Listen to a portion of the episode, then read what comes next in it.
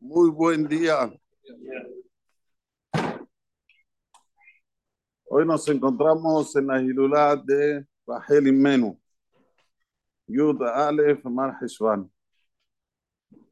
Muy importante encender un ner y pedir que nuestra madre Rahel implore delante de Akadosh Baruj Hu, haga tefilá delante por Olam, para que ya pare todas estas zarot que nos envuelven.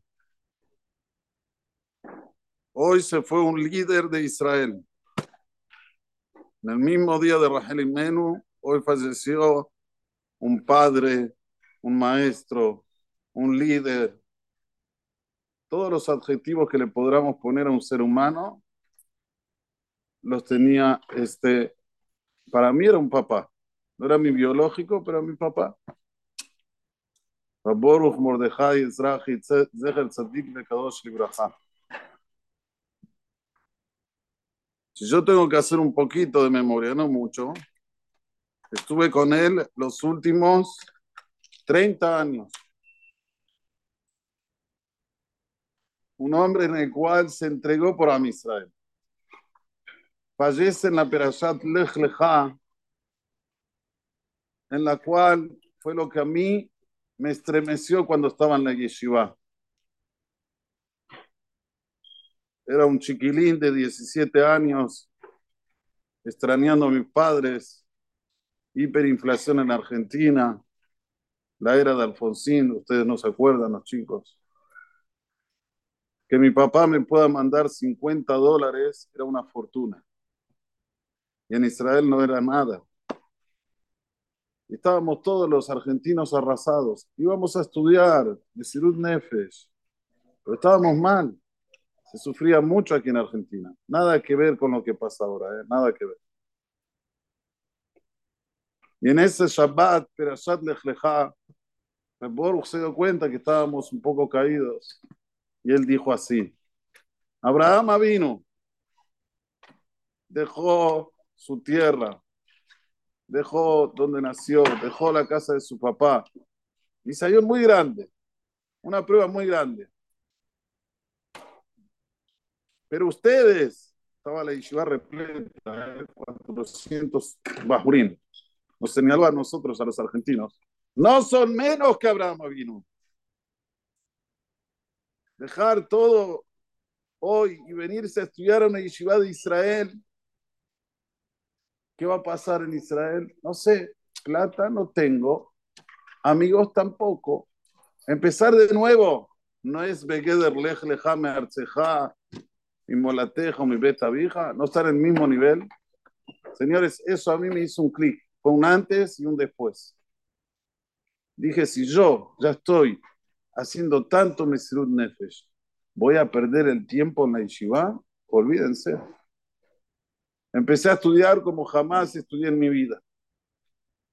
Y es eso lo que me hizo el clic, lo que me hizo entender que mi misión en este mundo es ser parte de los que enseñan en Am Israel. Tener este zehut. Y así como yo, millares y millares de alumnos, no hay uno en el mundo que no tuvo conexión con Reporu. Porque si no es por la yeshiva, es por el Mahane Benetorah por el campamento que hacía para los todos los Seirim que no cumplían. ¿Saben cuántos Balet hizo Reboru? Ensfor. Aquí dice que Abraham fue Abamon Goim, y yo digo sobre Raboru, Abhamon Talmidim. No hay, no hay como contar, hacer la contabilidad de tantos alumnos que dejó aquí. No hay alguien de sus alumnos que no lo sienta él como un padre. Pero dejemos eso de lado. 18 años vino a mi casa en Brasil. ¿Ustedes saben lo que es? Y no venía una vez por año, a veces venía más. Estuvo en todas mis fiestas y estuvo también lo aleno cuando falleció mi papá. No todo, se tomó un avión, vino acá, dio Darush. Un hombre ya tenía 80 años en la época. Hoy fallece con 94. 80 años, tomarse un avión para hacer un sped para mi papá. En una oportunidad me dice, Gabriel, pedime lo que quieras. Yo te doy la verajá, mira que se cumple. ¿eh? Así, mira que se cumple. Baruch Hashem, nosotros tenemos todo, tenemos Torah, tenemos todo. Olvídense, que tiene Torah, tiene todo. Tiene toda la verajá del mundo. Le digo, ¿sabe qué, Rab? Quiero tener un varón más. Y si va a ser varón, usted va a ser el sandak. Trato hecho. De aquí a un año tenés un varón y yo voy a ser el sandak. ¿Quién nació? Efraín. Y se vino de Israel especialmente para ser sandak de Efraín. Esto es un hombre grande, un hombre en el cual cualquiera que hablaba con él se sentía como que era su íntimo amigo. No, no, no hacía falta mucha. Un hombre simple. La casa de él era la casa del pueblo. Ni tocaban el timbre, entraban así. ¿Es así o no, Netanel? No está Netanel. Pero está Robert, Robert Era la casa del pueblo.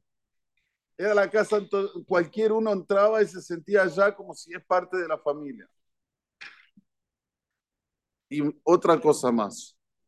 La atmada en estudiar Torah de este hombre era increíble.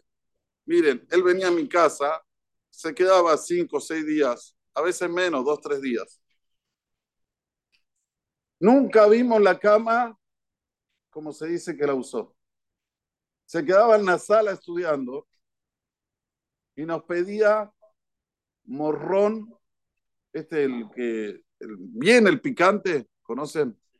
El ají bien picante, pero bien, bien el picante. Y agarraba y comía para no quedarse dormido durante la noche. Transpiraba y estudiaba todo. Y escribía, y escribía, y escribía. Hizo libros en Sport, todavía van a salir todavía.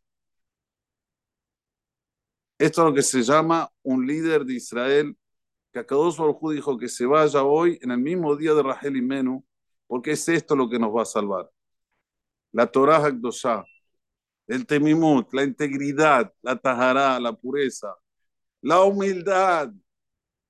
Con 94 años, yo no creo que haya uno de los presentes de aquí que pueda tener esa entereza y esa entrega para un chico de 16. Así entran los chicos en la yeshiva. ¿Qué creen? ¿Que entran con cuánto? ¿Con qué edad? 16, 17, 18. Le hablaba como si fuera que tenía la misma edad.